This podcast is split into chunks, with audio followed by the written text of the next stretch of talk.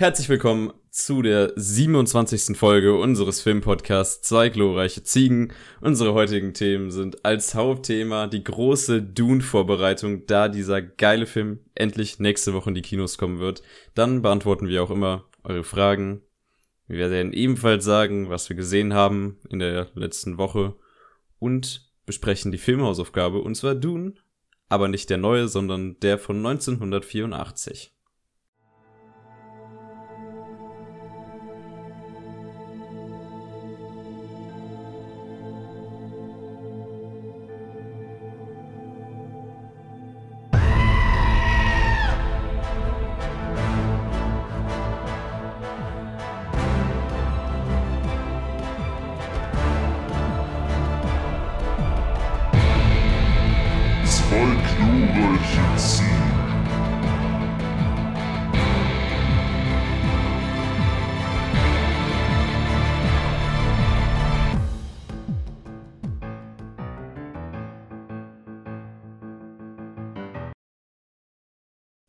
Und damit auch von meiner Seite aus herzlich willkommen zur letzten Podcast-Folge vor Dune.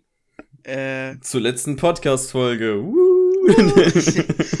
das wird eine neue Zeitrechnung irgendwie für Fabian, glaube ich. Ein Jahr vor Dune, ein Jahr nach mhm. Dune. Mhm. Ähm, auf jeden Fall reden wir da eben heute drüber, aber natürlich zuallererst, wie immer, der freundliche Hinweis auf alles. Und zwar zuallererst natürlich folgt uns sehr gerne auf Instagram. Zwei glorreiche Ziegen. Alles zusammen. Alles klein. Da äh, haben wir immer unsere Fragen-Stories. Da könnt ihr uns die wundervollen Fragen stellen. Dann natürlich YouTube. Ihr könnt sehr gerne rein abonnieren. Zwei glorreiche Ziegen. Ihr könnt gerne die Glocke abonnieren abonnieren, die Glocke aktivieren. ihr könnt liken, ihr könnt kommentieren, ihr könnt auch teilen. Das gleiche könnt ihr aber auch gerne bei Spotify machen, da könnt ihr uns auch empfehlen, da könnt ihr reinfolgen, ihr könnt ihr die Folgen hören. Ja, was gibt es noch zu sagen? Außer natürlich Letterbox. Fabian und ich haben zwei Accounts, die sind in der Videobeschreibung von YouTube auf jeden Fall drin. Ich habe wieder angefangen, schön fleißig zu reviewen. Fabian schreibt immer jedenfalls einen Begriff rein, also auch immerhin etwas. Aber ihr könnt uns da auf jeden Fall stalken, was wir da so machen. Ja, das wäre es eigentlich. So grob mal wieder von mir. Ja. Ja, danke von dir. Und äh, da ich wirklich ultra gehypt bin auf unser heutiges Thema, beziehungsweise auf die Themen des heutigen und des nächsten Podcasts, legen wir direkt los mit den Fragen, versuchen die hier so schnell wie möglich wegzuschlagen und steigen dann ein in das Hauptthema. Jawohl, also erstmal Fragen. Und die erste Frage für heute kam von der Myrna und die Myrna fragt, wenn ihr einen Charakter aus Dune verkörpern könntet, welchen würdet ihr wählen? Mhm. Ja. Mhm. ja. Fabian, fang du vielleicht erstmal an, du bist viel tiefer drin als ich. Genau, ich habe jetzt Buch gelesen und äh, den 1984er Film gesehen. Ähm, es ist wirklich schwierig, da jetzt einen Charakter zu wählen, weil ich sag mal so, die haben es alle nicht einfach. Also wirklich gerne eine von denen sein, hm, ich weiß ja nicht. Ah, muss überlegen. Also, ich könnte einen Charakter nennen, aber das wäre jetzt ein Spoiler. Weil yeah. der Charakter an sich ein Spoiler ist. Deswegen würde ich es einfach mal äh, vorbehalten und sagen, hm, hm, welcher Charakter ist dann? Ich glaube, ich wäre Gurney Halleck. Der ist cool und der spielt auf seinem Balisett und yeah. Okay, ja. Ähm, ja, und weil ich halt den Charakter nicht sonst nehmen würde, nicht nehmen kann, aber ich glaube, er ist halt so einer, der nicht die schlimmste Scheiße durchmachen muss. Okay. Okay. Ja, also ich äh, habe versucht, mich vor Dune möglichst wenig mit irgendwas auseinanderzusetzen, weil ich mich dann einfach von dem Film überraschen lassen möchte. Ich habe aber natürlich den Film jetzt geschaut, unsere Filmhausaufgabe, den Dune-Film aus den 80ern. Ich bin ganz froh, dass er mich so sehr verwirrt hat, dass ich die Story nicht wirklich verstanden habe. Deswegen äh, bin ich nicht so wirklich in Gefahr, glaube ich, gelaufen, dass mich da irgendwas bollert. Aber ich fand, jetzt muss ich den Namen richtig aussprechen, Fate Rauter Harkonnen. Fate Rauter, ja. Ja, genau. Den fand ich irgendwie ganz cool. Und ich mochte den Schauspieler. Äh, das ist, glaube ich. Das äh, ist der Sting. wird einfach von Sting gespielt, ne? Ja, ich. Deswegen nehme ich einfach den. Es macht vermutlich gar keinen Sinn, aber ich bin auch ganz ehrlich, ich habe den Film nicht ganz durchblickt. Deswegen äh, kann ich nicht so wirklich was zu Charakteren sagen. Und ich mag Sting. Und ich glaube, der Typ, der den jetzt im neuen Dune spielt, äh, Matt Kiesler, ist das, glaube ich. Äh, jetzt auch- im Film wird der nicht vorkommen. Nicht? Warte, ja, dann Nee. gibt mir Google hier komische Infos. Aber das ist ja ein Skandälchen, dass der nicht vorkommt. Aber gut. Vielleicht, Nee, hoffentlich. es ergibt Sinn. Es ho ergibt, es hoff ergibt hoffentlich in der Fortsetzung. Was weiß ich. Ich habe keine Ahnung von Dune. So.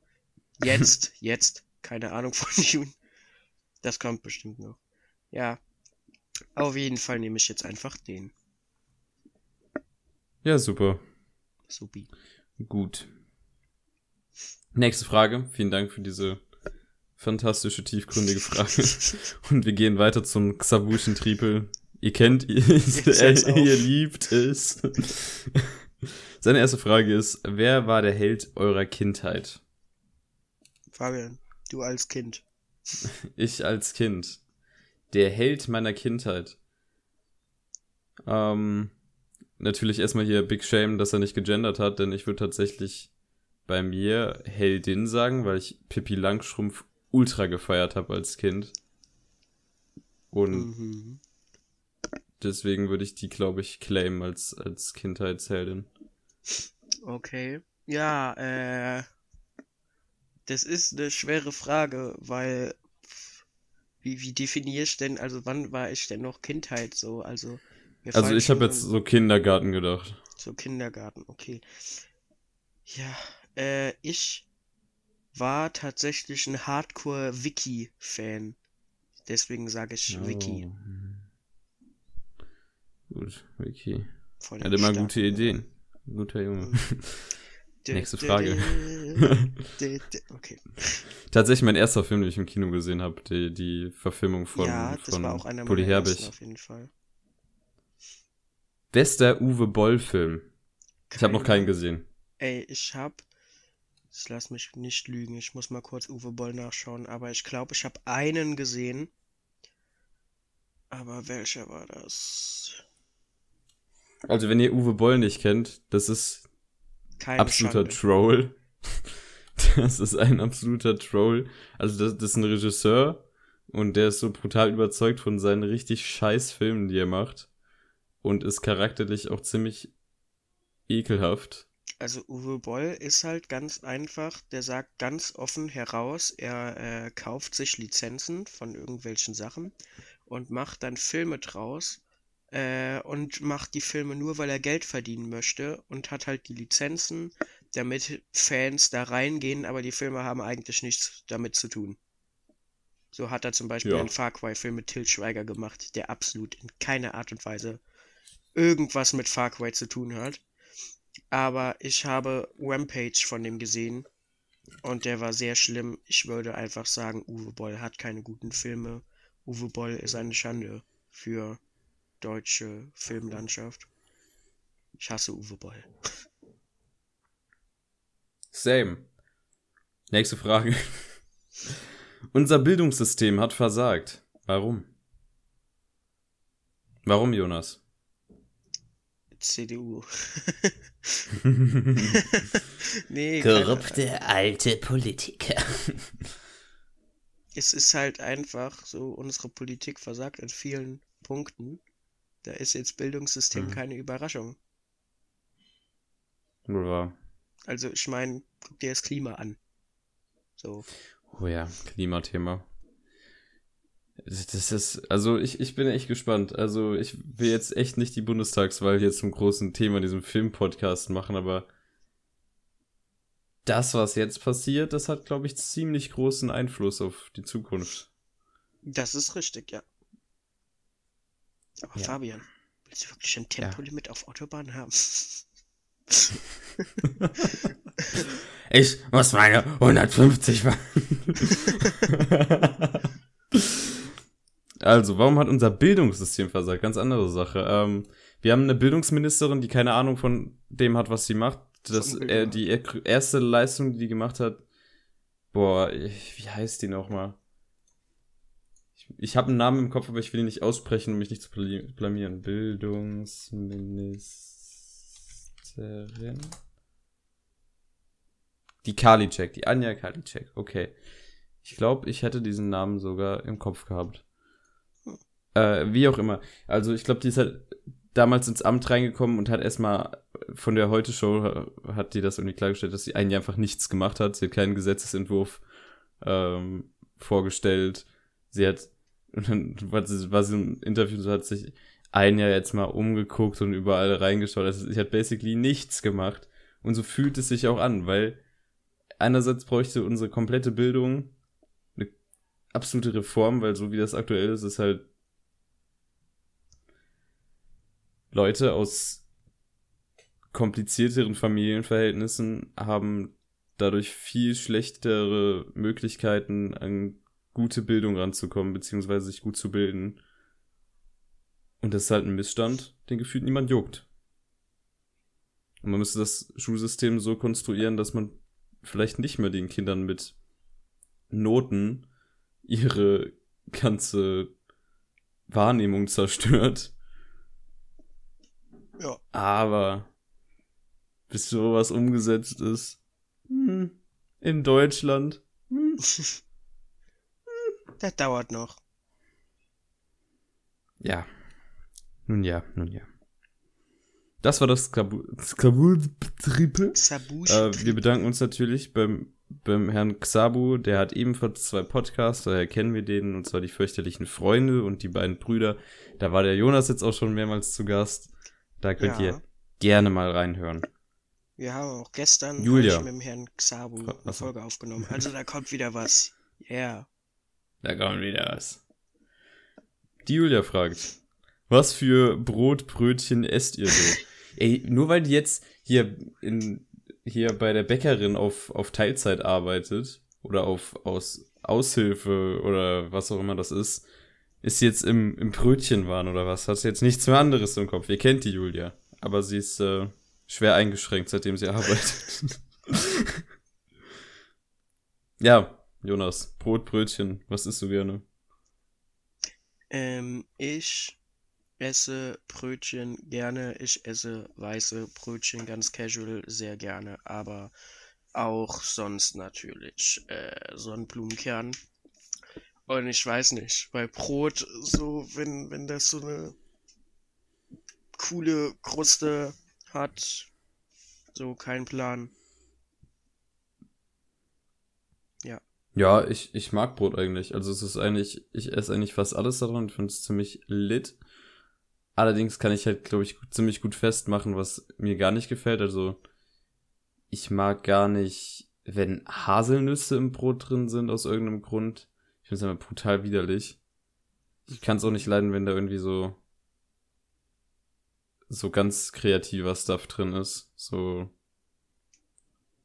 Rosinen. Also jetzt ich weiß nicht, in so einem normalen Brot, wenn da halt Rosinen drin sind, jetzt nicht so ein Brötchen, so, was man halt beim Bäcker oder bei der Bäckerin kaufen kann, aber ja, es gibt wilden Stuff.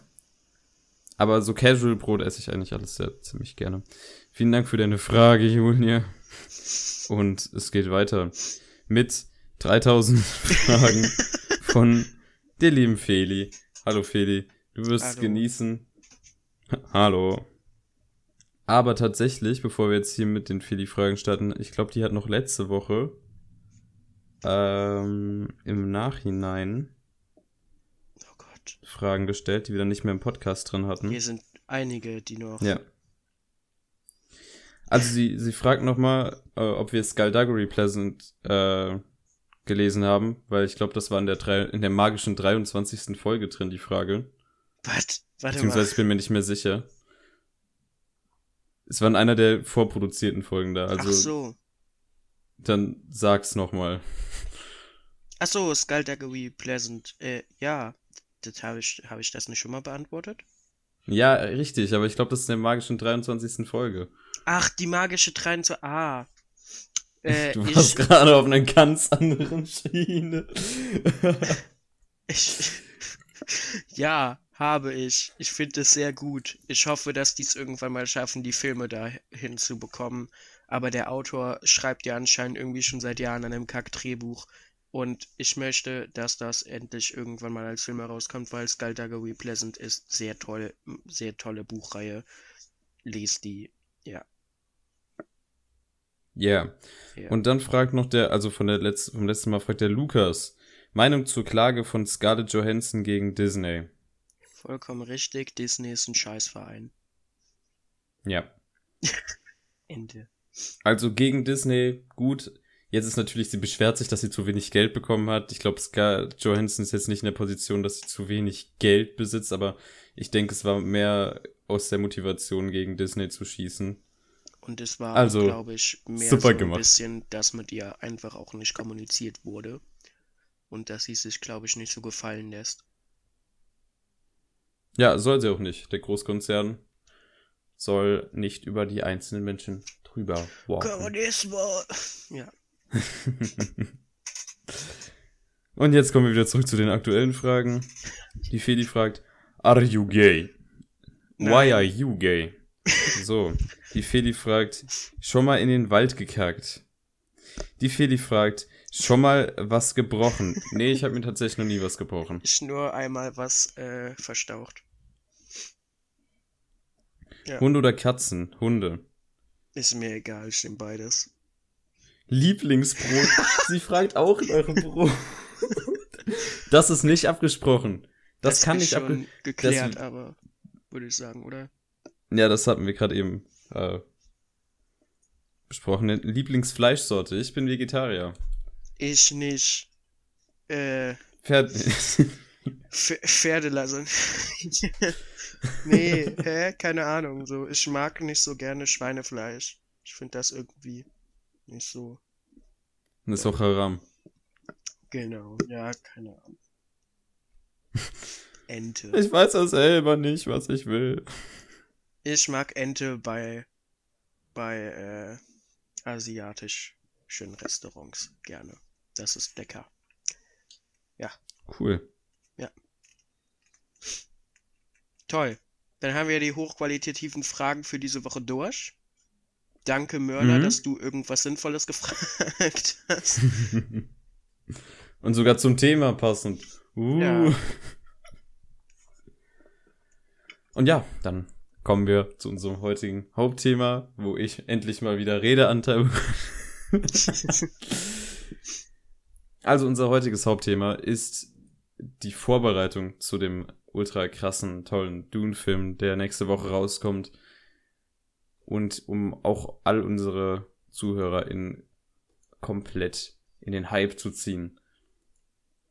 Ich habe mir überlegt, wie wir das so machen. Also wahrscheinlich gibt es hier immer noch Menschen, die absolut nichts damit anfangen können. Vielleicht mal einen Trailer jetzt gesehen haben in der letzten Zeit sich gedacht haben so, what the fuck is that? Warum sieht alles so sandig aus?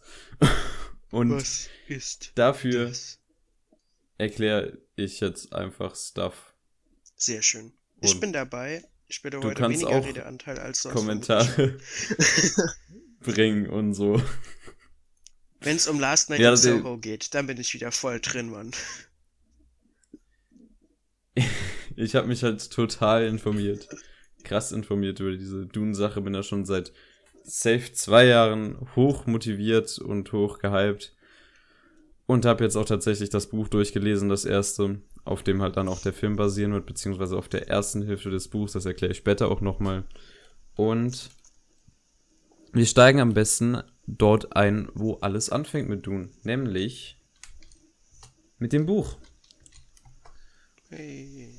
Denn Dune, Menschen fragen sich, wo kommt das jetzt auf einmal her? Warum sagen alle Leute, das wird jetzt sowas Tolles, Besonderes? Das liegt daran, dass es äh, der tatsächlich erfolgreichste Science-Fiction-Roman ist ever. Also ich glaube, der meistverkaufteste Science-Fiction-Roman.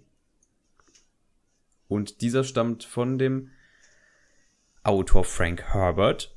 Und dieser hat ihn in den 1960ern verfasst. Ich glaube, es war 1965 kam der raus. Der erste Band. Darauf folgten fünf weitere Bücher, die alle diese Geschichte irgendwie fortsetzen. Eigentlich wollte er es mit dem siebten Buch abschließen, aber dann ist er gestorben. Dumm gelaufen. also hat sich Tja. sein Sohn Selber schuld. Brian Herbert gedacht so, hm, schnappe ich hier mir einen Autor, den Kevin J. Anderson, und wir schreiben auf, basierend auf den Notizen seines Vaters, also wo du sagst, es kann auch sein, dass die sich komplett ausgedacht haben, aber die haben halt dieses Dune-Universum, diese Dune-Saga weiter fortgesetzt. Und nun ja, da gibt es jetzt 22 halbkanonische Sachen, könnte man das so sagen. Also es gibt Hardcore-Fans, die behaupten, äh, was er geschrieben hat, gefällt mir nicht mehr. Das ist ja nicht, äh, wie sein Vater das gemacht hat. Aber die haben tatsächlich auch in einem Doppelband dann diese Hauptreihe zu Ende geführt und hat noch ganz viel Spin-off-Zeug geschrieben und so und Vorgeschichte und Stuff Ja, und. Stuff und Stuff. Doch heute interessieren wir uns erstmal nur für den ersten Dune, zu Deutsch der Wüstenplanet. Kauft das Buch, wir haben eine Kooperation mit Räufeln. Danke für Sponsoring. Jetzt kommt ein bisschen Werbung. Du hattest noch nie ein Buch in der Hand? Ich auch nicht.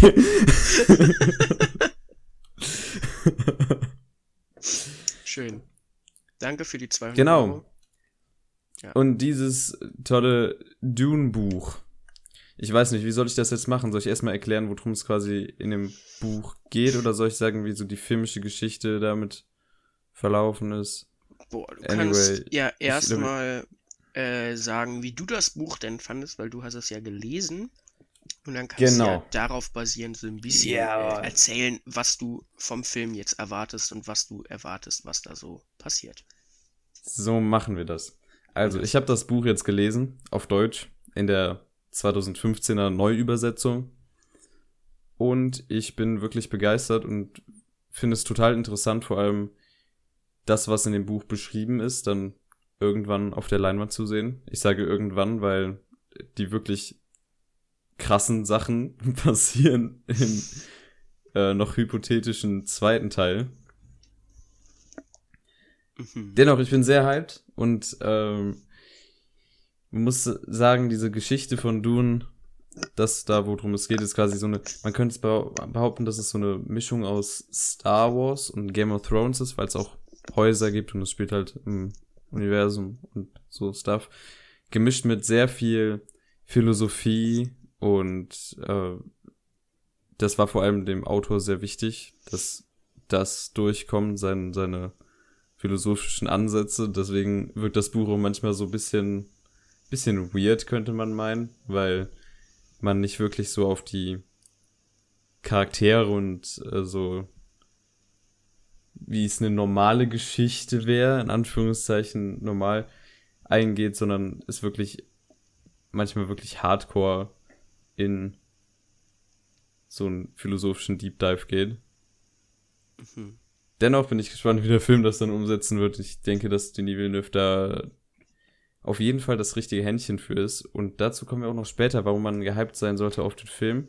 Ich würde jetzt erstmal sagen, dass Dune ja ein Film, äh, ein Buch ist, was ganz lange als unverfilmbar galt. Also Und das- wie Herr der Ringe quasi auch so diesen Status ja hatte.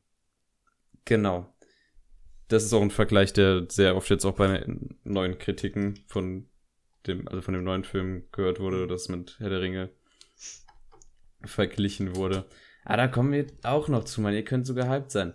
Doch jetzt äh, gehe ich erstmal auf den ersten Versuch, Dune zu verfilmen ein. Denn in den 70er Jahren hat sich ein, ein Indie-Arthouse-Regisseur Alejandro Jodorowsky gedacht, ja, dieses Dune, alle sagen, es ist unverfilmbar und äh, ich, totaler Künstler, möchte da, das Gegenteil beweisen. Und der hat nicht mal das Buch gelesen. Der wusste nur ungefähr, worum es da drin geht. Und war halt fasziniert von den Ideen, die Frank Herbert halt äh, dadurch hervorgebracht hat, hat sie so aufgenommen und wollte dann seinen Film daraus machen. Und das war ein insanes Projekt. Der hat da so viele Leute rangeholt. Der hat erstmal die Rechte geholt dafür.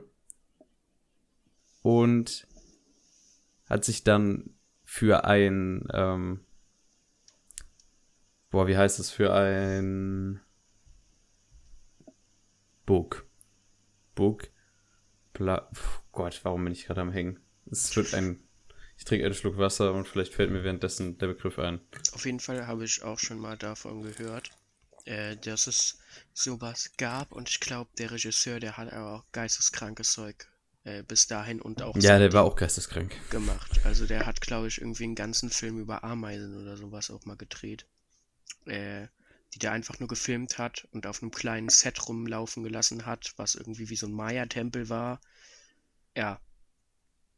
Irgendwo ein Künstler, irgendwo aber auch einfach ein bisschen, bisschen weird drauf, der Boy.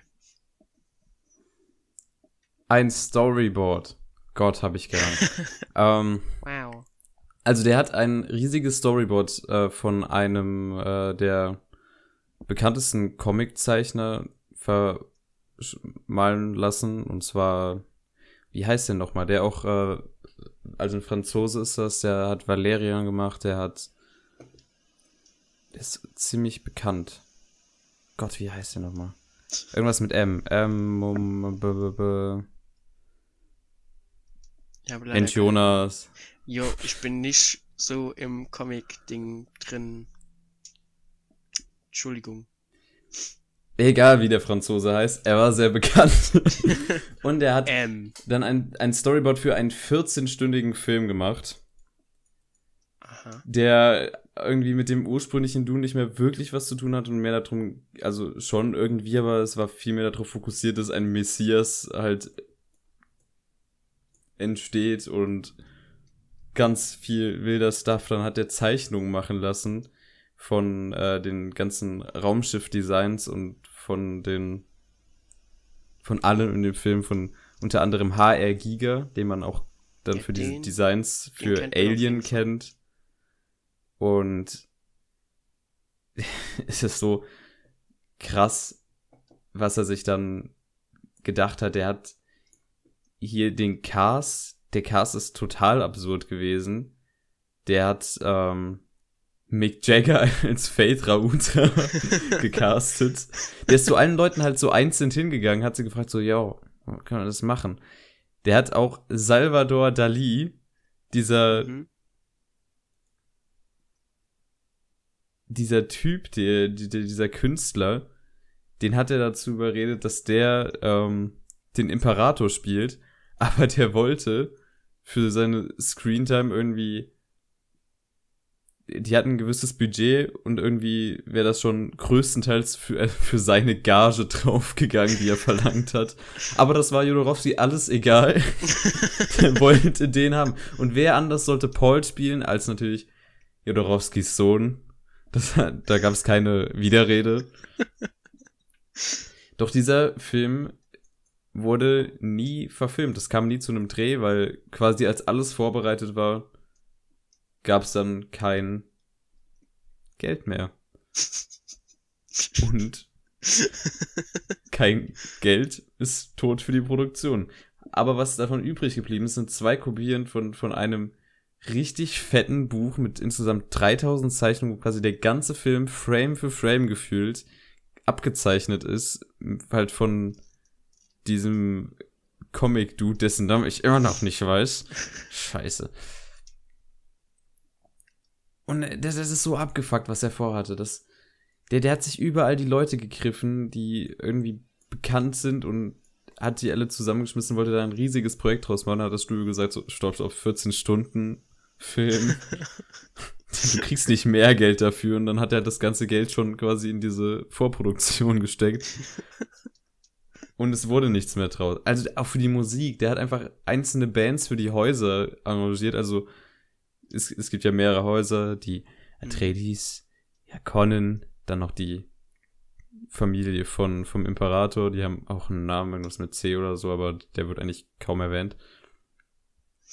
Und dann hatte der Bands wie Pink Floyd und Magma und die Rolling Stones, die dann halt unterschiedliche Musik für die Häuser gemacht hätte. Und das, das wäre eigentlich ziemlich krass gewesen. Ob da ein guter Film bei rausgekommen wäre, hm, ich weiß nicht.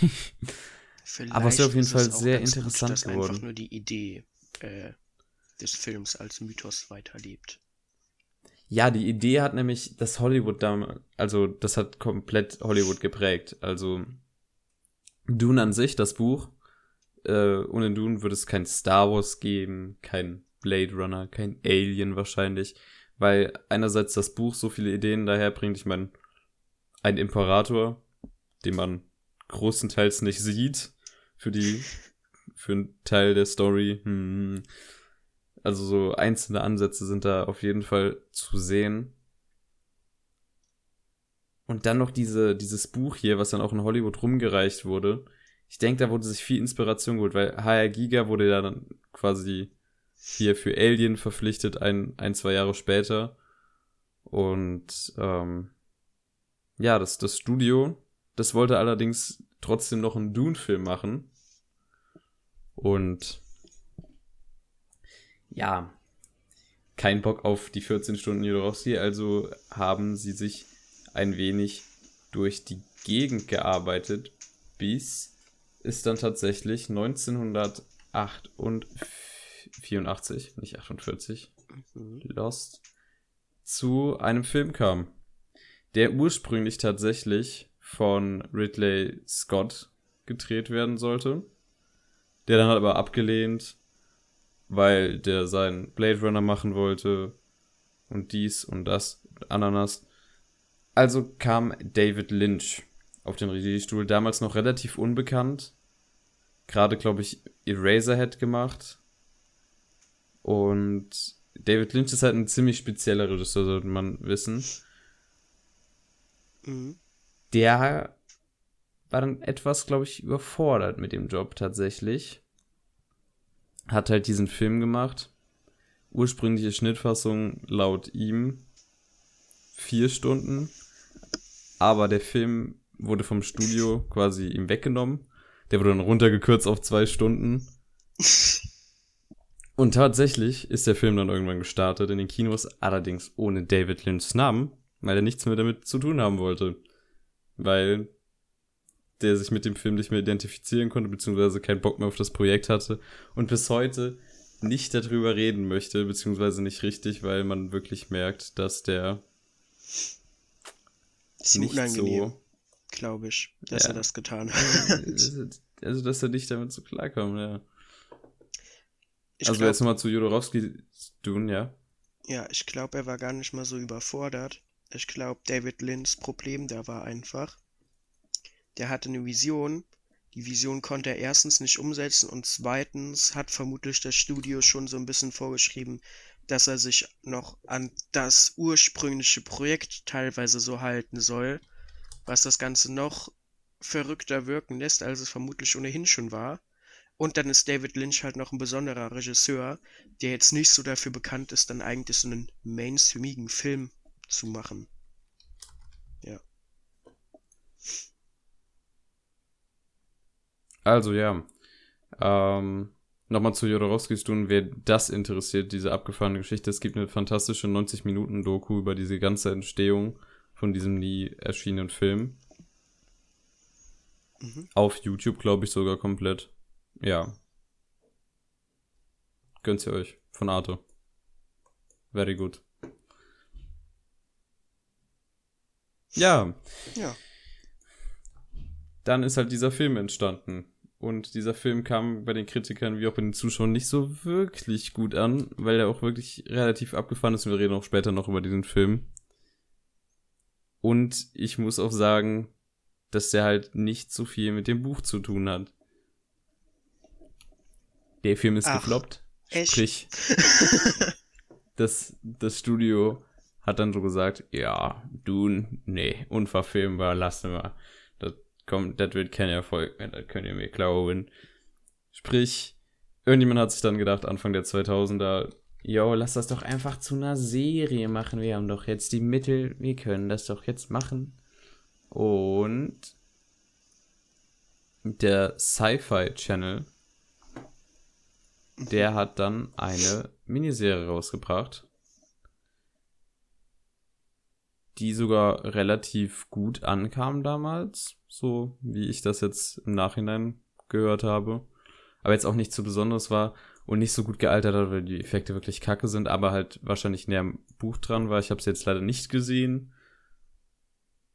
Dudududum. Allerdings war sie scheinbar so erfolgreich, dass äh, eine Fortsetzung kam zu der Serie und die dann auch quasi die nächsten beiden Bücher umfasst hat, und zwar Children of Dune. Dadurch ist auch äh, hier, wie heißt er? Hm, James McAvoy, genau.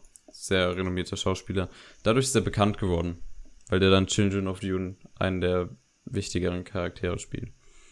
Mhm. Das nur alles am Rand gesagt. Wirklich krass. Groß war das jetzt noch nicht dafür, dass es halt immer noch der bekannteste Science-Fiction-Roman ever ist. Also hat sich jetzt vor nicht allzu langer Zeit Kultregisseur Devi, De, De, Devi, Denis De, Villeneuve. Denis Villeneuve. Denis Villeneuve. Den man kennt. Von diversen Werken wie Arrival, Blade 12049, Prisoners Sicario, Enemy, Incendie und jetzt eben auch von Dune. Und der Typ hat bewiesen in der Vergangenheit, dass er auf jeden Fall was drauf hat und ist auf jeden Fall einer meiner Lieblingsregisseure. Mhm. Und er hat sich diesem Projekt angenommen und hat sich so ein fettes Team ins Boot geholt. Also gehen wir erstmal die Crew durch, bevor wir zu dieser Masse an Schauspieler und Schauspielerinnen kommen. Auf dem Regiestuhl natürlich er, Denis Villeneuve. Dann hat er als äh, Writer noch dabei den Eric Roth und den John Spatith. Keine Ahnung, wie das ausgesprochen wird, aber Eric Roth kennt man auf jeden Fall dafür, dass der Forrest Gump geschrieben hat und super viel anderes Zeug. Ähm, Ja, Editor ist er, aber nicht er, nicht, also der Editor, den er auch eigentlich sonst immer hatte, jedenfalls in, der, in den letzten Jahren. Aber der Editor hat auch 12 Years Slaves gemacht. Was wolltest du sagen? äh, ja, ich wollte nur, der andere Writer noch, kennt man Mhm. auch bisschen, würde ich sagen. Also der hatte halt äh, bei Doctor Strange mitgewirkt, Passengers und beim ähm, Alien Vorgesch... Ah, scheiße, wie heißt der? Prequel. So. Prometheus. Genau, Prome Prometheus. Äh. Also der ist auch auf jeden Fall so im Science-Fiction-Genre relativ bewandert. Ja, wollte ich nur sagen. Hallo. Kamera. Kamera macht ähm, Craig Fraser, gefühlt einer der Kameramänner, die aktuell wirklich krass an Popularität zunehmen. Der hat äh, schon Kameraarbeit in Rogue One gemacht, das war super. Dann habe ich Weiß und Line nicht gesehen aus den letzten Jahren, aber soll auch sehr gut gemacht haben, scheinbar, denn er ist jetzt für Dune verpflichtet und für The Batman. Und was man von den beiden Filmen bis jetzt gesehen hat, war halt wirklich visuell ziemlich, ziemlich geil. Also bin Mhm. ich da auch gespannt. Äh, ich kann noch was Mhm. zu Kostüm sagen, wenn du willst, weil Macht äh, das. Kostümdesign, also Hauptkostümdesign macht Jacqueline West und die ist vor allem bekannt für The Revenant. Bedeutet, äh, ich glaube, das passt tatsächlich sehr, sehr gut rein. Äh, so vom Look her. We also wegen Wüstenplanet. So ein bisschen. Und The Revenant ist ja auch mehr so dieses Einsiedlermäßige vom Look her. Ja. Und äh, Co-Designer ist Bob Morgan, der hat vor allem bei Maleficent äh, mitgewirkt und da glaube ich das Kostüm von Maleficent äh, hauptsächlich designt. Also das ist auch ganz, ganz cool. Äh, ja. sonst eben halt ganz klar vor allem, äh, ich glaube, so der wichtigste Make-up-Designer, der dabei ist, ist Rocky Faulkner, der für das ganze Special Make-up dabei ist, der von Star Trek kommt, hauptsächlich von äh, Mhm. der Discovery-Serie.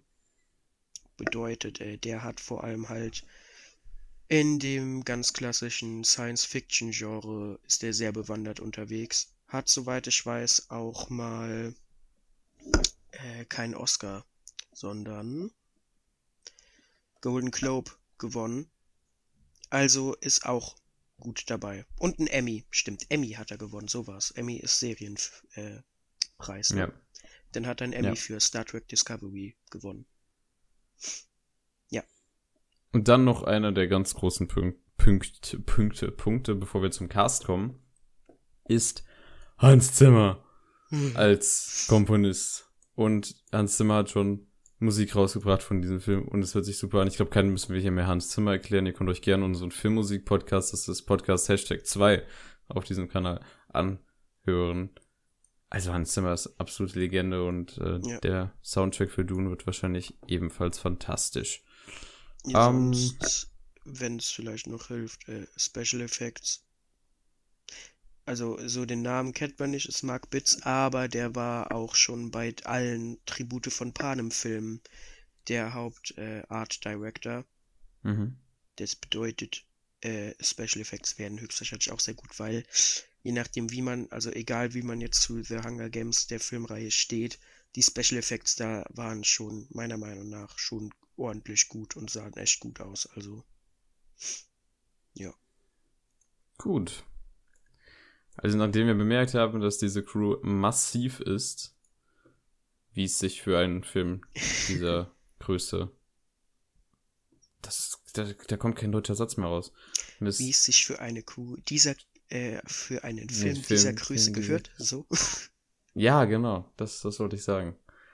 Ähm, kommen wir zum Cast. Der unglaubliche Cast. Wir haben in der Hauptrolle Timothy Chalamet als Paul Atreides. Timothy Chalamet kennt man aus Lady Bird, Interstellar, Call Me By Your Name, Little Women, Beautiful Boy, The King. Einer der aufstrebendsten Schauspieler unserer Zeit. Vermutlich in den Jungschauspieler nächsten angeht. Jahren das, was Brad Pitt mal war. Und vielleicht noch so ein Mal bisschen was. was. Hm. Dann haben wir eine Rebecca Ferguson, die man aus den letzten Mission Impossible Filmen kennt, aber auch aus Doctor Sleep, The Greatest Showman, Live, The Girl on the Train, also die, die auch super viel gespielt hat, die Lady Jessica verkörpert. Wir haben einen Oscar Isaac, den man aus den letzten Jahren nicht nur aus Star Wars kennt, sondern auch aus kleineren Perlen wie Drive, Ex Machina oder Annihilation oder auch Inside Dune Davis, den wir ja Ja. schon mal hier besprochen haben. Der spielt in sehr cool. unglaublich viel Zeug mit. Dann, das wird jetzt erstmal fünf Minuten hier so weitergehen. Josh Brolin, Thanos himself, der ebenfalls in anderen tollen Filmen mitgespielt hat, wie No Country for Old Men oder Sicario, der auch ein, also das sind alles Topstars aus, äh, aus Hollywood. Also es geht auch erstmal so weiter. Also wenn man sich hier bei Letterboxd Ja. den Cast anschaut und einfach so, du wischst so, so einfach die ganze Zeit nach rechts und du kennst trotzdem immer noch Schauspieler. Ein Stellan Skarsgård, der äh, hier auch im MCU Genau, bei den mitgewirkt hat. Einer von den Professoren bei- bei da, den der, Torfilmen, Tor genau. entdeckt.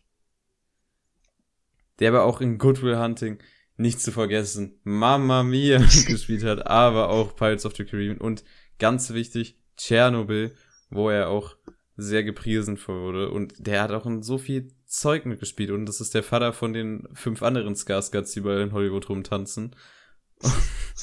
also ich bin einfach nur diese, dieser Cast unglaublich. Dave Bautista, der Drax spielt und den man auch schon aus anderen Filmen wie Spectre oder Army of the Dead kennt, auch komplett im, im Schauspiel mittlerweile angekommen, spielt Beast Ravan unglaublich perfekt besetzt, meiner, meiner Meinung nach.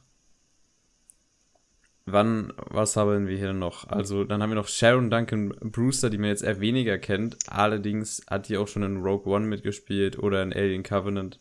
Also auch nicht komplett, komplette Newcomerin. Dann haben wir einen Steven Henderson. Steven. Henderson. Ich mag Steven Der Henderson. in Lady wird und Manchester by the Sea und in Lincoln und in Fences in ganz vielen anspruchsvollen Dramen mitgespielt hat. Und die, dann, ey, es geht immer weiter. Wir müssen die ganzen Namen hier durchfahren. Eine Zendaya. Wer kennt Zendaya heutzutage nicht? Einfach Disney-Kind und dann aufgestiegen in die Schauspielszene, die MJ aus den neuen Spider-Man-Filmen, äh, mitgespielt in dem fantastischen Malcolm and Marie. Ich kotze gleich. Also, die, die, die kann auch spielen. Sieht man in Euphoria, fantastische Performance. Ähm, weiter geht's. Was haben wir noch alles hier? Chang ein- Chen, den kennt man mehr aus dem äh, ich Asiatischen glaube, er Kino. ist, ja genau, ich glaube, er kommt aus Taiwan. Ja, er kommt aus Taiwan. Der Ja, ist da Taiwan. ja in der Ecke, aber der hat, ich glaube, der wird mit Dune auch dann so den, diesen Schritt nach Hollywood schaffen. Ist auf jeden Fall, soweit ich weiß, in Taiwan auch einer der bekanntesten Schauspieler so. Also auch sehr stark besetzt. Dann ein David Destmilchian. Oder keine Ahnung, wie man das spricht. Das, total- glaube ich, oder so. Ja. Anyway. Das ist der Typ, der ja gefühlt alle Nebenrollen rockt. Also, die, der war schon Dark Knight, der war schon Ant-Man, der war schon Suicide Squad, also im neuen jetzt. In Prisoners. In Ant-Man and the Wasp. In Bird Box. Und der, der Typ ist so ein wandlungsfähiger Schauspieler und ich bin sehr gespannt, was er hier macht. Haben wir Charlotte Rampling, die man auch kennt aus diversen Filmen, vor allem ältere Filme, weil die halt auch alt ist. Lol. 1946 geboren. Also, Ja, ist halt so eine britische Schauspielerin, die hat in allem möglichen britischen Zeug Ja. schon mitgespielt. Renommiert. Ähm, Jason Momoa. Also, jetzt kamen ein paar unbekannte Namen und auf einmal platzen dann wieder so Sternchen raus. Also, die- dieses. Du musst mal überlegen, wie kriegt man so einen Cast zusammen? Wie ist das überhaupt zu finanzieren? Also, Ja. Jason Momoa, den man als Aquaman kennt, den man aus Game of Thrones kennt als Karl Drogo. genau. Ich Ein glaub, Javier so, Bardem. Genau, das ist so der letzte ganz, ganz große Name. Danach flacht es dann so ein bisschen ab. Aber ich meine, wie viele Schauspieler sind wir jetzt schon durchgegangen? Aber Gefühlt eine Million, das ist super anstrengend und wahrscheinlich auch man. anstrengend anzuhören. ja, also kennt man auf jeden Fall auch von No Country for Old Men. Mhm. Oder hat auch in Pirates of the Caribbean Salazar, glaube ich, Salazar gespielt. Äh, also Ja. auch eine Größe auf jeden Fall in äh, Hollywood. Also es sind massig viele große Schauspieler dabei. Es ist echt krass. Wen ich, auf wen ich mich tatsächlich sehr freue, ist noch Benjamin Clementine. Äh, wird hoffentlich auch eine größere Rolle spielen. Ich habe ihn auf jeden Fall im Trailer gesehen. Ich kann es zwar nicht ganz einschätzen. Äh, es wird schon. Ist auf jeden Fall, also wenn man sich da das alles anschaut, das, das macht schon Bock auf den Film an sich. Auch wenn Last Night in Soho natürlich der beste Film für mich direkt schon sein wird. Aber es geht ja um Dune. Und äh, gegen Ende haut das Jahr auf jeden Fall nochmal ordentlich was raus. Also das, was jetzt auch über den Sommer allein schon nochmal rausgekommen ist. Äh, also 2021 knallt schon direkt doch ordentlich durch mit dem Kinojahr wieder. Ja, Muss man so sagen. vor allem wenn die ganzen Oscar-Contender jetzt gucken können. Ja. Anyway. Ähm, so viel zu dem unglaublichen Cast des Films und so Stuff.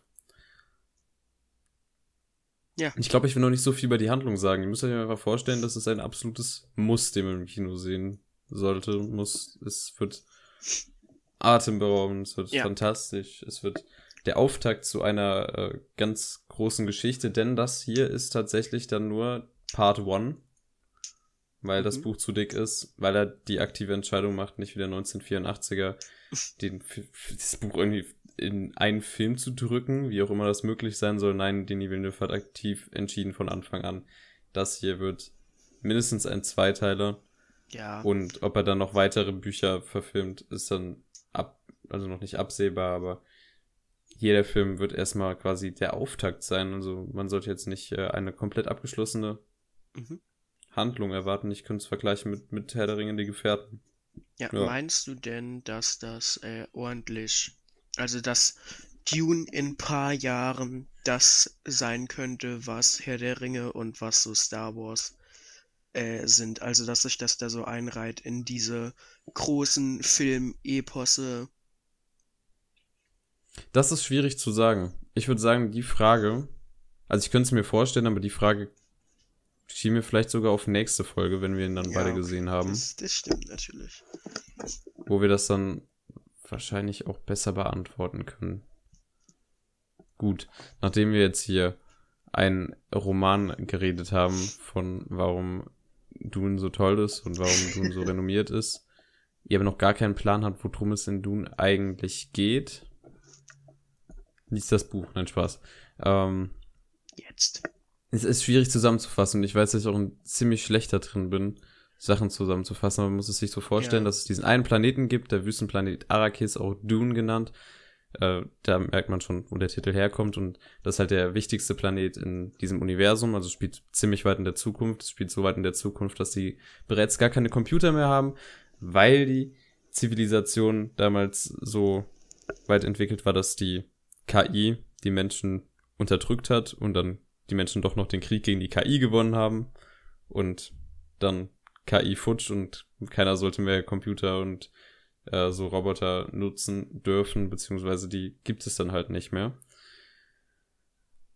Und deswegen haben sich alle so biologisch weiterentwickelt und ganz wichtig da zu erwähnen ist die Droge Spice, die es nur auf dem Planeten Arrakis eben gibt.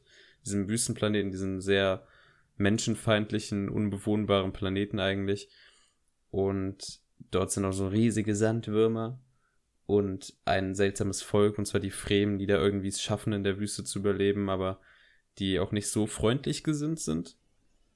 Aber die Menschheit braucht eben dieses Spice, denn dieses Spice ermöglicht halt äh, Vorhersagen zu machen. Also man kann dadurch in Zukunft sehen, jedenfalls so, dass man die Wege berechnen kann, wie man durch den Hyperraum fliegen muss und dadurch ist es möglich für Menschen, durch den Hyperraum zu fliegen, ohne dass sie in Planeten zum Beispiel reincrashen. Mhm. Genau. Deswegen sind quasi alle abhängig von dem Spice. In dieser Welt, in diesem Universum, gibt es nun jetzt einen großen Imperator, der über quasi allen steht und quasi so ein eher föderales System. Also wir haben dann ganz viele verschiedene große Häuser, die damals vorhergegangen sind aus diesem Krieg gegen die Maschinen, quasi seitdem irgendwie die Politik halten und dann halt der Imperator, die Imperatorfamilie an der Spitze. Also so ähnlich wie Game of Thrones das System mit, du hast ein Ja, großes. Haus, was Ja. über alles herrscht und der Rest, der herrscht dann so stellvertretend über die Planeten jetzt zum Beispiel. Genau. Okay. Und dann werden wir am Anfang, äh, lernen wir den, den jungen Paul Atreides kennen, der halt Mitglied der Familie Atreides ist, einer sehr beliebten Familie. Sein Vater, Leto Atreides, der ist tatsächlich so beliebt, dass dem Imperator das nicht mehr gefällt. Und dann überlegt sich der Imperator, wie er den denn loswerden kann. Und daraufhin beginnt ein Intrigenplot. Und die Familie Atreides wird eben auf diesen Arrakis-Planeten geschickt. Man denkt so, ja, wichtigster Planet im Universum. Sollten die sich jetzt nicht eigentlich darüber freuen, dass sie diesen Planeten bekommen und die Ehre haben, dass sie quasi jetzt über den herrschen dürfen? Aber so einfach ist es tatsächlich nicht, da es auch noch das Haus Harkonnen gibt, die da vorher drüber geherrscht haben und die auch irgendwie nicht so froh drum sind, dass jetzt die Atreides da sind und da entwickelt sich dann eine ganz interessante Geschichte und mittendrin dieser Paul Atreides, der quasi so eine so eine Auserwählten-Geschichte erlebt, aber diese Auserwählten-Geschichte nicht im klassischen Sinn, sondern quasi eher das noch hinterfragt. Also, was heißt es eigentlich quasi so ein Auserwählter, so sein Messias, jemand Besonderes? Und es ist quasi eine, eine Karikatur auf dieses klassische Luke Skywalker da sein. Er ist der, der uns jetzt alle retten wird. Genau. Mhm. Ja, doch, das war doch eigentlich relativ gut erklärt. Und zwischendurch halt sehr Mhm. viel Action, sehr viele Charaktere, sehr viel coole Interaktion. Dann gibt es noch die Bene Gesserit.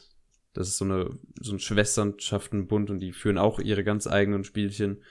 Jetzt muss man sagen, dass Pauls Mutter auch eine davon ist und dann also es ist so ein vollgepacktes, interessantes Universum. Ich hoffe, dass es im Film so umgesetzt wird, dass alle Leute, die diesen Film gesehen haben, vielleicht gar nicht jetzt perfekt finden, aber dass sie halt Bock haben auf mehr.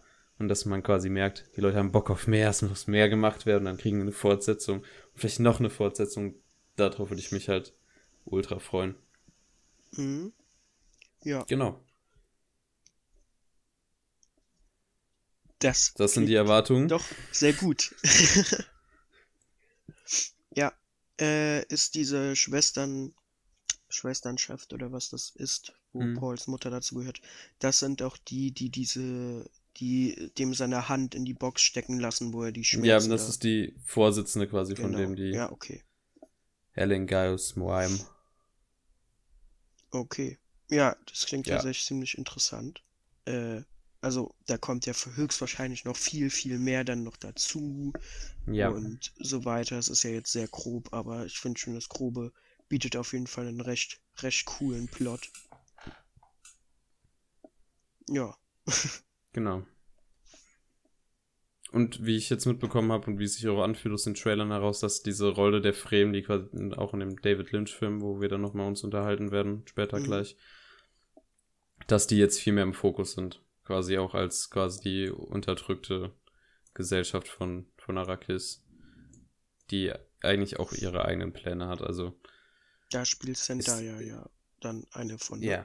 Genau, okay. Ja, aber die wird nicht so krass im Film vorkommen, tatsächlich. Also, die erste Hälfte des. Buches noch, äh, also, Denis Villeneuve hat gesagt, dass Zendaya quasi Main Character des zweiten Films dann sein wird, Mhm. weil aufgrund Dinge, die passieren, ähm, wird Paul vielleicht aus dem Fokus rutschen.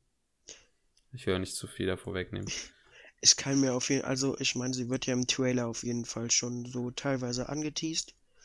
Und ich Mhm. kann mir auch vorstellen, was so ihre Rolle, wa- was für eine Rolle da eingenommen wird mit der Zeit. Aber ja, ich lasse mich überraschen. Gut. Gut. Noch irgendwas zu sagen? Diesen Hype anzukurbeln. Geht ins Kino, bitte schaut euch den Film an. Mehrmals. Ja, vielleicht. Am besten auf die größtmögliche Weinla Weinland. Leinwand. ich bin so durch. Ja, also ich schaue äh, tatsächlich schon am Mittwoch in der Vorpremiere, leider in einem sehr kleinen Kinosaal. Äh, auf einer relativ kleinen Leinwand das alles. Aber auf jeden Fall schon mal in der Vorpremiere und dann fahren wir ja mit noch hoffentlich drei anderen Leuten, vielleicht nur zwei, äh, Mhm. nach Bochum ins IMAX, um den dann nochmal auf der ganz großen Leinwand zu schauen. Und dann äh, werden wir vermutlich aufnehmen und nach der Aufnahme, die wir dann nächstes Wochenende vermutlich machen, gehst du aber auf jeden Fall nochmal montags dann auch nochmal im Mhm. englischen Original schauen, weil der im IMAX wird vermutlich auf Deutsch laufen dann, ne? Ja. Ja.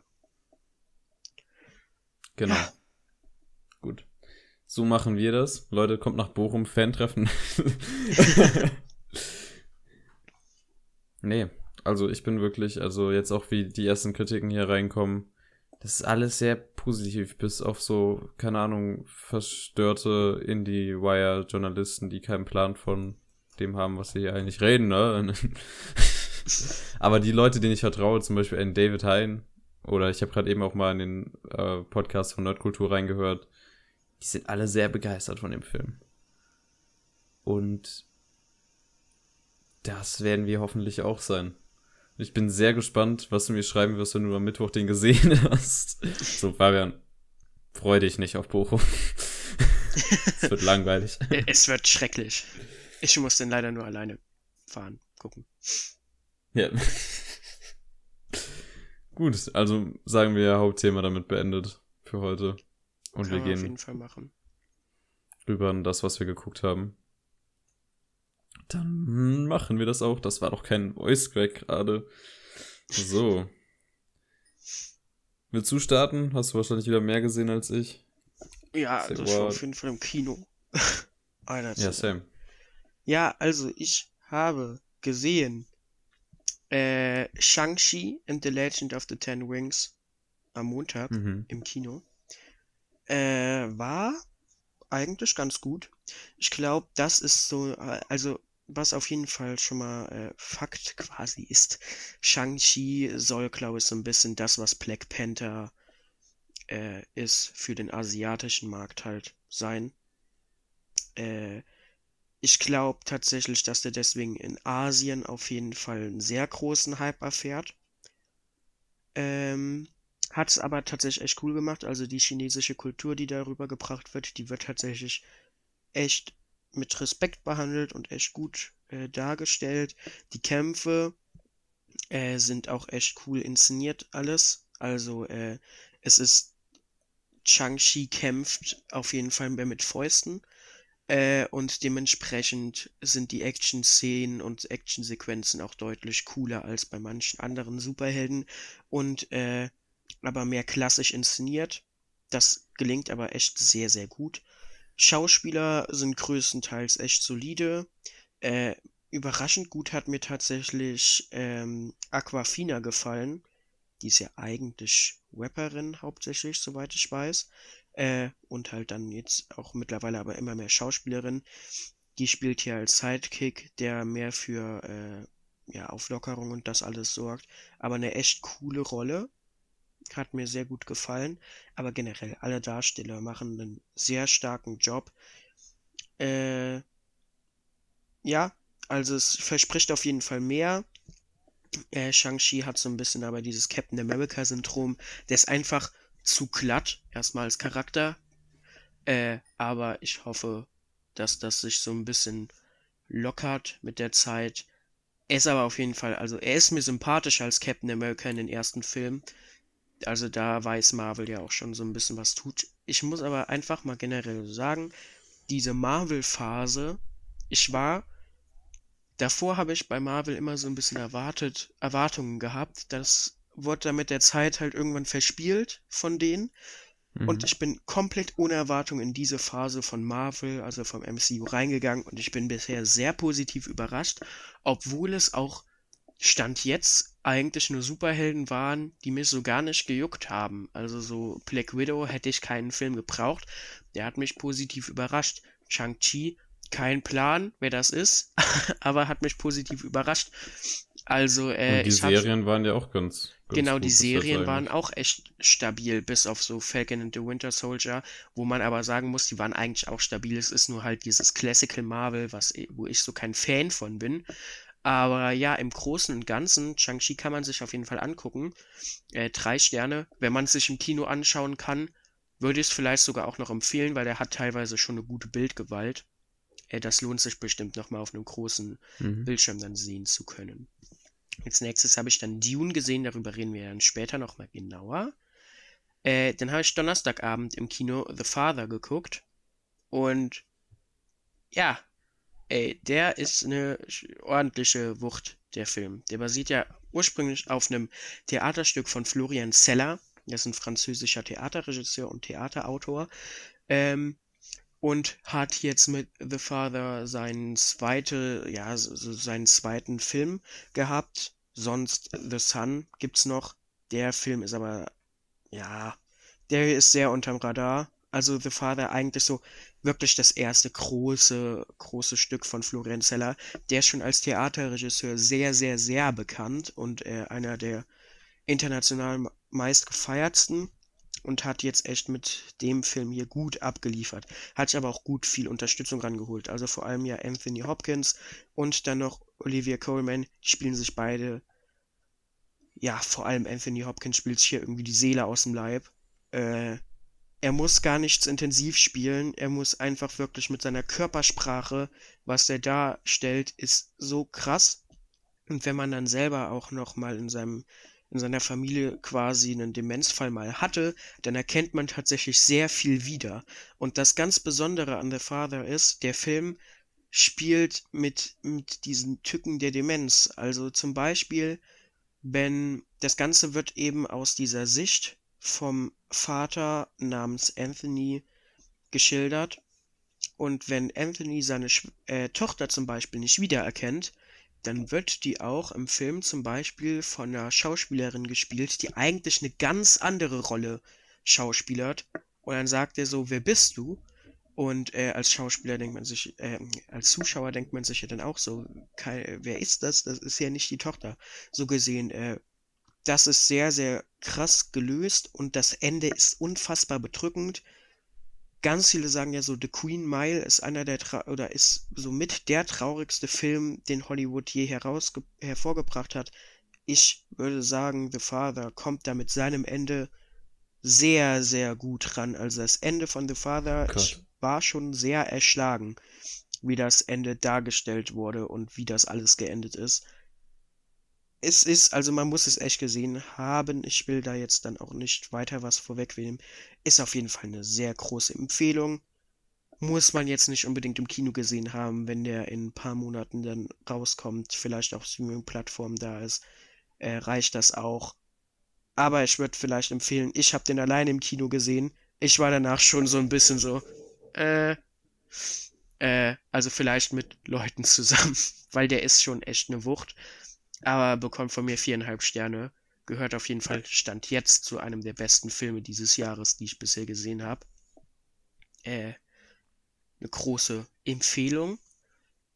Ja, dann habe ich den Abend danach Promising Young Woman geschaut. Den hast du aber auch gesehen, ne? Ja. Genau. Äh, Promising Young Woman hat mir außerordentlich gut gefallen. Mm, Ich habe sehr viel Gutes im Vorhinein gehört über den Film und es hat sich größtenteils auch so bestätigt, würde ich sagen. Also ja, also vielleicht als allererstes so die schauspielerische Leistung einfach. Ähm, das, was Carrie Mulligan spielt, die spielt sowieso immer solide, hat hier auf jeden Fall ordentlich gut abgeliefert. Für mich ist aber der Hauptstar Bo Burnham, der seine Rolle unfassbar krass spielt. Da will ich aber natürlich auch nicht zu viel vorwegnehmen. Aber als ich so den Trailer von Promising Young Woman gesehen habe, da habe ich jetzt nicht den Film erwartet, wie er dann am Ende ist.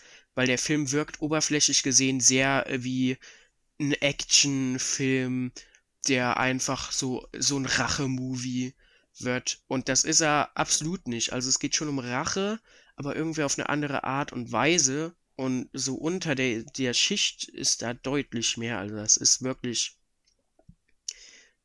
Da sind viele Emotionen, die da dann hochkommen. Und auch einfach, das zeigt wirklich mal so auf, wie schwer Frauen es halt echt in der Gesellschaft einfach haben und wie hart das ist. Und der Aufbau vom Film und das Ende, was mir tatsächlich sehr gut gefallen hat. Es gibt ja viele, die sagen, das Ende macht den Film kaputt. Ich fand, das Ende war gelungen. Äh, die Message, wie das alles umgesetzt ist, äh, das ist einfach sehr, sehr cool. Alle machen ihren Job sehr gut. Ich fand auch einfach die Idee, dass die ganzen Arschloch-Charaktere eigentlich, also die, die eigentlich Arschlöcher sind, aber von Schauspielern gespielt werden, die normalerweise sehr beliebte und nette und freundliche Rollen spielen, fand ich, ist super cooler Gedanke, weil du dir auch als Zuschauer so dann schwer tust zu, zu begreifen, so, das ist jetzt aber eigentlich übel der Pisser. So. Verstehst du? Ja. Das fand ich sehr cool. Also, äh, Promising Young Woman empfehle ich. Hat auch viereinhalb Sterne von mir bekommen. Ein bisschen schlechter als The Father, aber kommt auch gut ran, meiner Meinung nach. Willst du noch was zu dem Film sagen? Achso, nee, ich habe ja schon einen Podcast über den Ja, geredet. stimmt. Stimmt. Äh, Memories of Murder. Ich glaube, da können wir zusammen drüber reden, weil ich habe gesehen, Mhm. dass du den Film gesehen hast und dann habe ich Dann gedacht, hast du Hier, den guck da. ich auch. Deswegen können wir theoretisch auch über den zusammenreden. Weil danach ihn kommt noch vorstellen? Frank, aber Frank habe ich sowieso schon mal besprochen. Und Ja, da kommt okay. ja die Folge mit dem Herrn Xabo demnächst. Deswegen würde ich den einfach rauslassen. Können wir jetzt über Dann würde ich hatte tatsächlich noch meinen Film davor schieben und dann können Mhm. wir gleich den Memories of Murder zusammen besprechen, weil du nicht jetzt hier gelandet. Machen wir. Letterboxd, Mensch. Ah, Mensch. Also ich war am Montag ebenfalls im Kino. Hast du The Father in Omo geguckt? Nee, Nee? nee, nee. Okay, ich hätte mich an dem Abend Montag. fast in, in der Omo geguckt. Mhm. Und ich habe an dem Tag stattdessen einen anderen Film in der Omo geguckt, weil ich gesehen habe, The Father läuft diese Woche, also kommende Woche, auch wieder in der Omo, aber Minari wahrscheinlich nicht. Und da habe ich jetzt schon den Namen vorweggenommen. Und zwar Minari, einen der äh, Oscar-Contender des diesen Jahr, di- diesen Jahres, die, von diesem Jahr halt, ne? Ähm, und das ist ein Film von Lee Isaac Chung und es geht darum, wie in den 80ern eine Familie aus Korea halt nach Amerika einwandert und mit was für Problemen sie da konfrontiert sind. Und es ist total, also der Film ist sehr schwer zu beschreiben, weil grundsätzlich passiert eigentlich nicht viel. Es ist halt so ein sehr, also es ist schon ein anspruchsvoller Film. Wenn jetzt irgendjemand Action oder so haben möchte, dann sollte er den Film nicht drum gucken. Es geht halt wirklich um diese, diese Verhältnisse in der Familie und mit was für Problemen man halt konfrontiert ist, wenn man wirklich nichts hat und dann äh, versucht daraus etwas zu machen. Und der Film, der stößt auf so viele wichtige Themen an, die ich jetzt hier gar nicht aufzählen könnte. Das hat mich einfach so umgehauen im Kino, dass ich danach irgendwie. Ich kam mit einem richtig glücklichen Gefühl irgendwie raus, obwohl der Film jetzt nicht das tollste, also das schönste Ende hatte, aber der hat sich halt so lebendig angefühlt, der Film. Und ich glaube, das fand ich ganz fantastisch. Und der hat alles mögliche. Also ich, ich habe am Anfang halt so gedacht, so, hm, jetzt wird der Trope quasi wieder gezogen. Also da, es gibt einen Charakter im Film, der halt, äh, wo am Anfang gesagt, dass er eine gewisse Einschränkung hat oder so.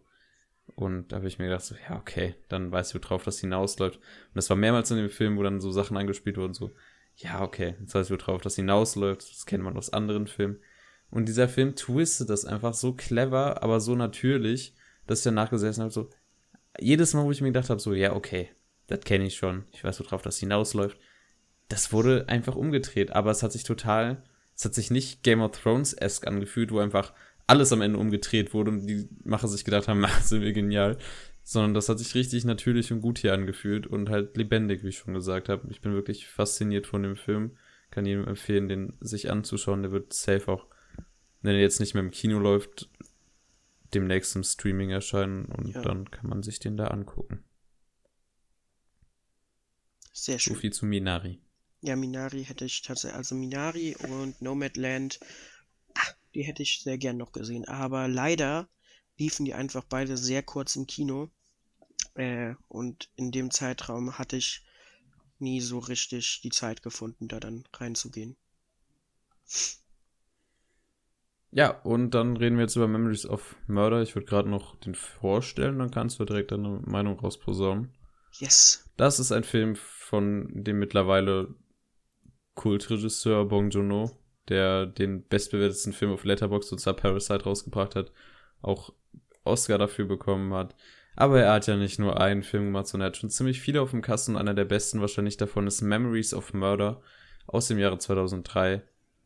Ebenfalls eine koreanische Produktion und Mhm. es geht halt um einen Polizisten,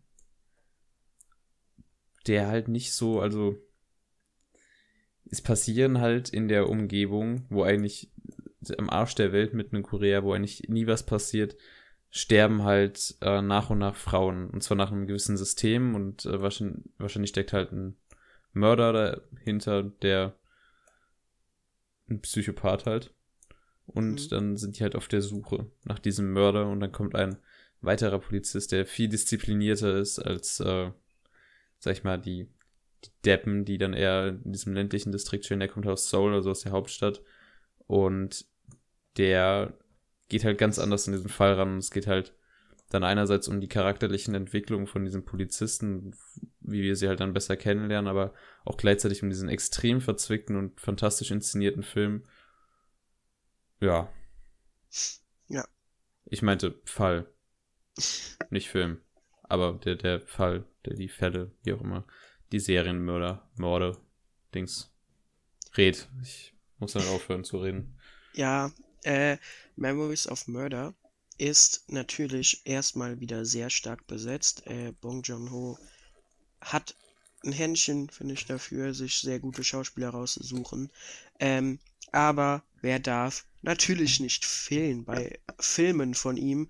Äh, Song Kang-ho, der spielt ja gefühlt in jedem Film, den der macht, eine Mhm. Hauptrolle oder mindestens eine größere Rolle. Und er ist, glaube ich, auch einfach äh, der beste südkoreanische Schauspieler, den es so gibt. Äh, der macht auch einfach in jedem Film einen sehr starken Job. Äh, ja, also erstmal vielleicht der Fall an sich. Das basiert tatsächlich auf einem realen, realer Mord, auf einer realen Mordserie. Die, das Ganze spielt ja in den 80ern und diese Mordserie war eben in den 80ern. Das war, soweit ich weiß, der erste südkoreanische Serienmörder, den das Land halt so je hatte. Ähm, Mhm. und der Fall wurde nie gelöst, der echte Fall. Ähm, also bis 2019, weil 2019 hat man dann doch mit DNA endlich nachweisen können, wer damals diese Mordserie begangen hat. Das war fast 40 Jahre später. Und äh, es hat sich lustig, Jetzt in Anführungszeichen, Kurze Frage, also macht er, also das macht ja quasi das Ende des Films bisschen kaputt, weil wir ja, ja, äh, mit dem Fragezeichen da, also ist es, ist es so, wie man es Nee. ahnt? äh, nee? Also, es ist halt ein Typ gewesen. Also, es hat sich in Anführungszeichen lustigerweise rausgestellt, es war ohnehin schon jemand, der wegen Mord im Gefängnis saß. Okay. Aber er wurde äh, im Nachhinein nicht dafür belangt, für die äh, Mordserie, die der damals gemacht hat, weil ist halt verjährt. Also in Südkorea gibt es halt auch Verjährung, Jo. dementsprechend, äh, Verjährung auf Mord. ja, aber auf jeden Fall, er, er wurde dafür jetzt nicht wirklich dann belangt. Er ist aber auch mittlerweile schon ziemlich alt. Ich habe nicht wirklich was über den, also ich habe dann versucht, noch so ein bisschen was über den herauszufinden, aber das Ganze hat Südkorea sehr bedeckt gehalten. Ich glaube, die wollten, dass das nicht noch mal so hochkocht. Es ist auch, glaube ich, denen ein bisschen, ich sag mal, ein bisschen peinlich, dass das halt so unfassbar lange gedauert hat. Ähm, und es ist auch nur per Zufall hat irgendjemand nochmal gesagt, lass nochmal eine DNA-Probe irgendwie überprüfen von damals und sie hatten halt die Daten von dem Typen ohnehin schon, weil der ja eh im Gefängnis sitzt und dementsprechend haben die ja DNA-Proben auch von dem. Deswegen wurde das Ganze dann halt entdeckt. Ja, das Ende des Filmes, ich meine, kann man so sagen, wenn es ja sowieso schon, äh, also die Originalgeschichte ist ja auch, dass nie jemand gefunden wurde. Das Ende des Filmes lässt auch offen, wer äh, Mhm. der Mörder ist. Es geht aber tatsächlich auch, finde ich, gar nicht so sehr darum, wer ist der Mörder. Es geht mehr um die Entwicklung der Leute und was Ja. sowas mit Menschen anstellt. Und irgendwann, dadurch, dass das ja so eine Kleinstadt ist, es ist ja so, es ist schon eine Stadt, aber halt so diese typische ganz kleine Stadt. Ähm, und jeder kennt jeden so ein bisschen. Das bedeutet auch, die Opfer werden auch von den Polizisten teilweise gekannt und so weiter. Und dann sind Charaktere dabei, die sind so speziell. Das ist einfach ein sehr krasser, cooler Film, äh, der auch echt nochmal gegen Ende auch ordentlich ein bisschen bedrückt, weil man wirklich sieht, wie diese beiden Polizisten einfach an dem Fall kaputt gehen. Also ich fand das Ende fantastisch des Films. Ja, das Ende ist echt großartig. Also die letzte, die gegen komplette Ende letzte wirklich- Szene ist gut. Ja. Also jetzt nicht nur die letzte Szene, ich fand auch nochmal, dass quasi der letzte Akt sich so richtig wie so ein Fiebertraum aufgebaut hat und ähm, man Ja. das da auch richtig mitfühlen konnte. Unter anderem will ich jetzt noch hervorheben, dass ich ähm, den total interessant gefilmt fand tatsächlich. Also gefühlt war jeder Shot so geframed, dass man merkt, so da hat jemand, da, da hat jemand gedacht. Also es war nicht so, jetzt machen wir hier bitte sein Gesicht, sondern ich habe das Gefühl, dass da die ganze Zeit im Hintergrund so eine Bildsprache am Laufen war, die Ja. ich jetzt nicht zu 100% wahrnehmen konnte, weil ich auch die meiste Zeit Untertitel gelesen habe, leider. Aber die deutsche Synchro konnte man sich echt nicht geben. Das wollte ich am Anfang ausprobieren, damit ich mich mehr auf das Bild konzentrieren kann. Aber es ist halt viel organischer, wenn man sich dem im Original anhört, Mhm. guckt, wie auch immer. Aber der, der ist halt, also großen, großen Respekt an Bon Joon-ho. Das hat mir ja schon in Parasite, dass da, also was heißt schon in Parasite? Mittlerweile bei Parasite, äh, man sieht halt, dass so gewisse Sachen äh, ihn halt nicht losgelassen haben, dass Bildsprache Ja. da ein ganz, ganz großer Punkt ist. Äh, ja, also Bong Joon-ho versteht auf jeden Fall äh, so mit der Kamera äh, zu arbeiten und nochmal doll äh, so Dinge in seinen Filmen damit zu unterstreichen. Äh, ich habe den Film auf Deutsch geguckt, weil äh, ich habe ja vorher Promising Young Woman geschaut. Ich war erst so um Viertel nach zwölf zu Hause. Ich hatte nicht so Motivation, dann noch Untertitel nachts lesen zu müssen. Die deutsche Synchro, na gut, ich habe mich halt mit der Zeit so dran gewöhnt. Aber es ist, äh, ich weiß nicht, der hat auch einfach eine mega komische Synchro-Stimme, äh, Song Ja. Also auch in Parasite ist die, das ist ja sowieso immer die feste deutsche Stimme von dem, aber die passt irgendwie auch, wenn man sich dann die originale Stimme dann hört, das passt nicht so ganz, aber egal. Also, ja, das, das mit der Bildsprache, der Kameraarbeit, äh, ist mir auch aufgefallen, dass da viel auch einfach wirklich drüber nachgedacht wird, wie man das am besten filmt und wie man das darstellen kann und so. Ja, Ja. ja. Schaut euch den Film an, aktuell auf Amazon Prime erhältlich. Kostenlos. Große Empfehlung. Ja. Punkt. Ja. Ne? kommen wir zum letzten.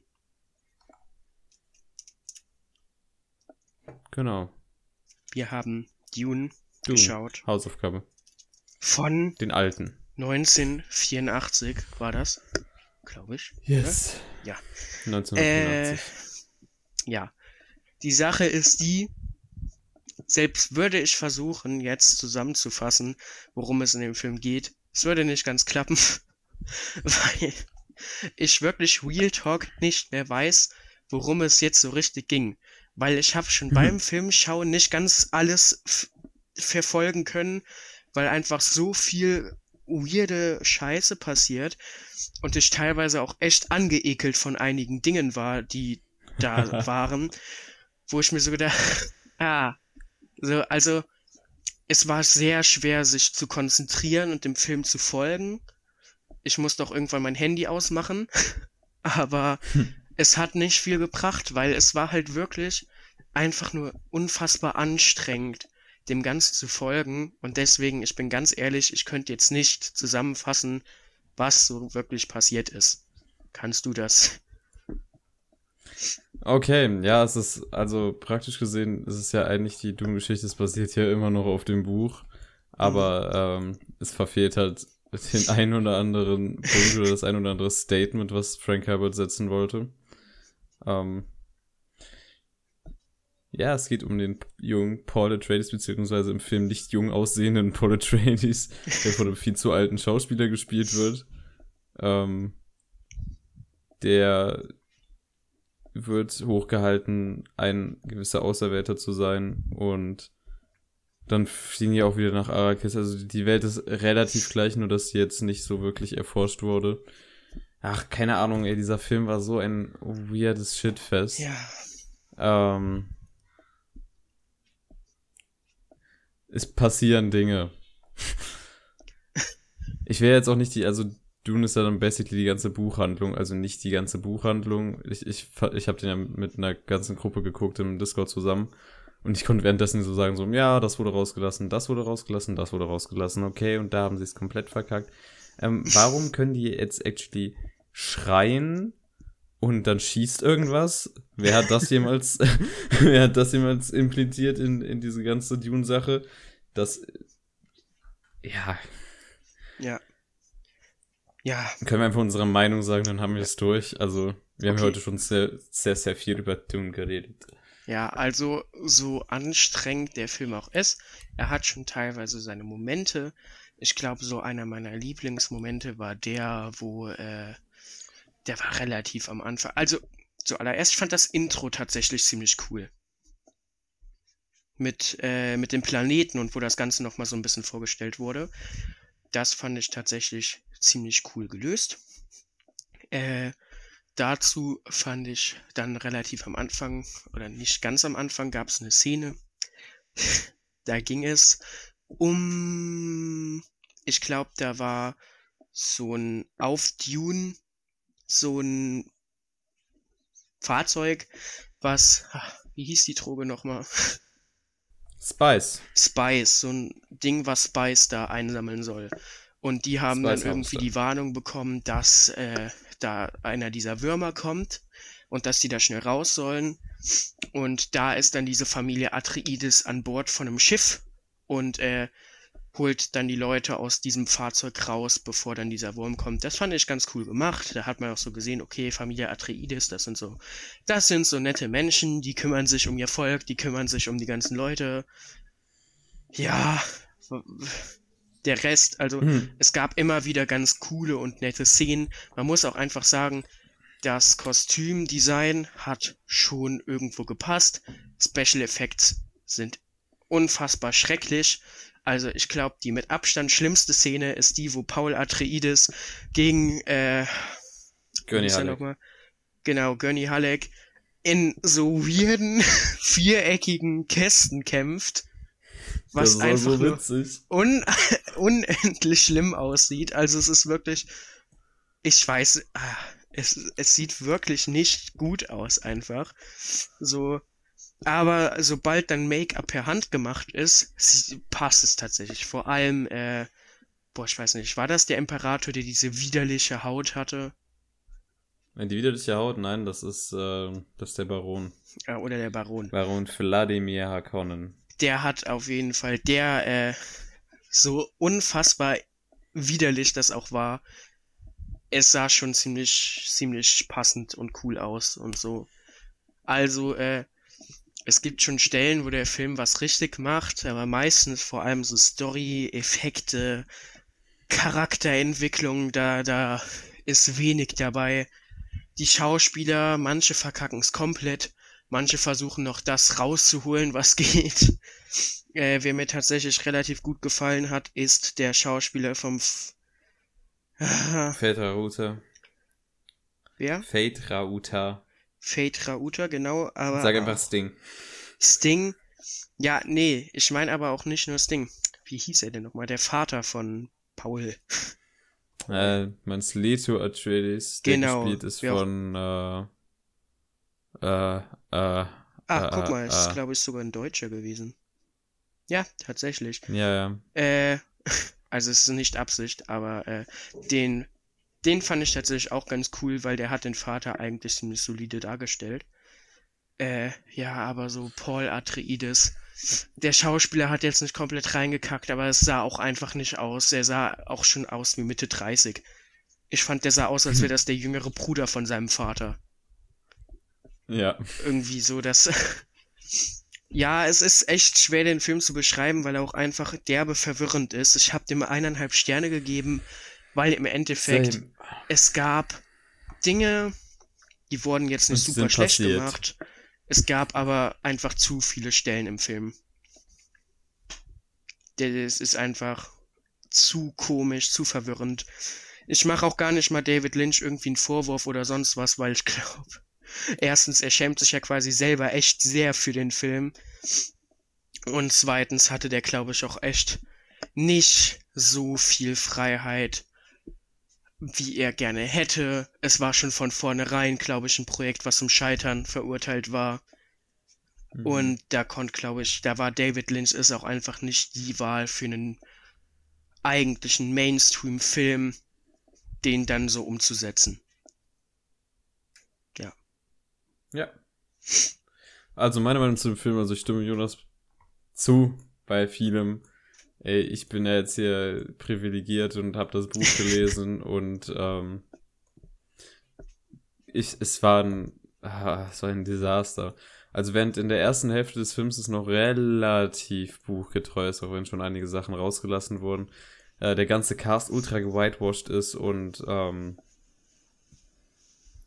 allgemein so die Ästhetik nicht, also das, das ist so der Stuff, der aus dem Buch rüber, es kommt nicht rüber, es ist halt anderes Gefühl, komplett anderes Gefühl, kann auch in einem anderen Medium liegen, aber ich glaube, das ist nochmal aufgrund der Umsetzung so, ähm, als dann die zweite Hälfte ging, so viel geskippt wurde, so viel verändert wurde, so viel, äh, so viel und so oft einfach der Punkt komplett verfehlt wurde äh, von dem Statement, das eigentlich das Buch in dem Moment gemacht hat und das dann alles in diesem quasi Hollywood-Ende geendet ist. Es war einfach nur. Uh, also ich, ich habe wirklich am Ende gefühlt einen Nervenzusammenbruch bekommen, sondern so, nein, lass es endlich enden. Das ist furchtbar. Ich will nicht mehr. Ah. Vor allem der Film geht ja auch echt lange. So. Ja. Der Film der dauert ja 137 seine... Minuten, der geht über zwei Stunden. Ja, der geht über zwei Stunden. Der hat sich so ewig lang gezogen. Es hat sich angefühlt, als hätten wir zehn Stunden Film geguckt. Und schlussendlich hätte der Film nichts besser ändern können, als in einem Abspann, der aussieht wie von einer Soap Opera. dann Mucke spielt und dann so einzeln die Gesichter von den Charakteren über der Wüste erscheinen. also ich habe gedacht so, es passt perfekt. Ja. Nichts hätte meinen Nervenzusammenbruch noch schöner machen können als ja. dieses Ende. Auf jeden Fall. Ja. Äh, ich glaube, es lohnt sich gar nicht mehr viel weiter über diesen Film nachzudenken. Nee. Ich streiche den einfach aus meinem Gedächtnis und ich werde ihm auch einfach David Lynch nicht zurechnen, weil das würde mein Bild von ihm zerstören. Aber mhm. ey, äh, keine Ahnung, ich freue mich auf Dune jetzt nach dem Podcast noch mal ein Stückchen mehr. Nach dem Film auch, weil ich mir so denke, ey, schlechter kann es nicht werden. Ähm, ja, ich glaube, das wird ganz cool. So, ich werde auf jeden Fall mit Fabian Mittwoch direkt Kontakt aufnehmen und zu sagen, äh, ist voll kacke. Spoiler dir das Ende. Alle sterben. Äh, oh mein Gott, Paul Atreides hat einen Vater. Duke Leto ist sein Vater. Oh äh, no. aber ja. Gut. Ich weiß nicht, hast du noch abschließende Worte? Äh, nächste Hausaufgabe, oder? Stimmt. Schaut Dune, Dune im Kino. ja. Schaut also Dune im Kino. Ich glaube, wir werden nächste Woche genug damit zu tun haben, den yes. zu besprechen. Gut, dann. Super. War's das mit der Folge. Ich hoffe, ihr seid so gehypt wie wir. Ich brauche unbedingt frische Luft, weil wir nehmen immer im geschlossenen Fensterzimmer auf. Und das ist furchtbar. Ich hasse es, dass hier in der Nähe eine Straße ist, die man an der Aufnahme hören könnte. Ich will atmen. Dann Jetzt gibt mir Sauerstoff. ja, und tschüss. Und dann bis nächste Woche.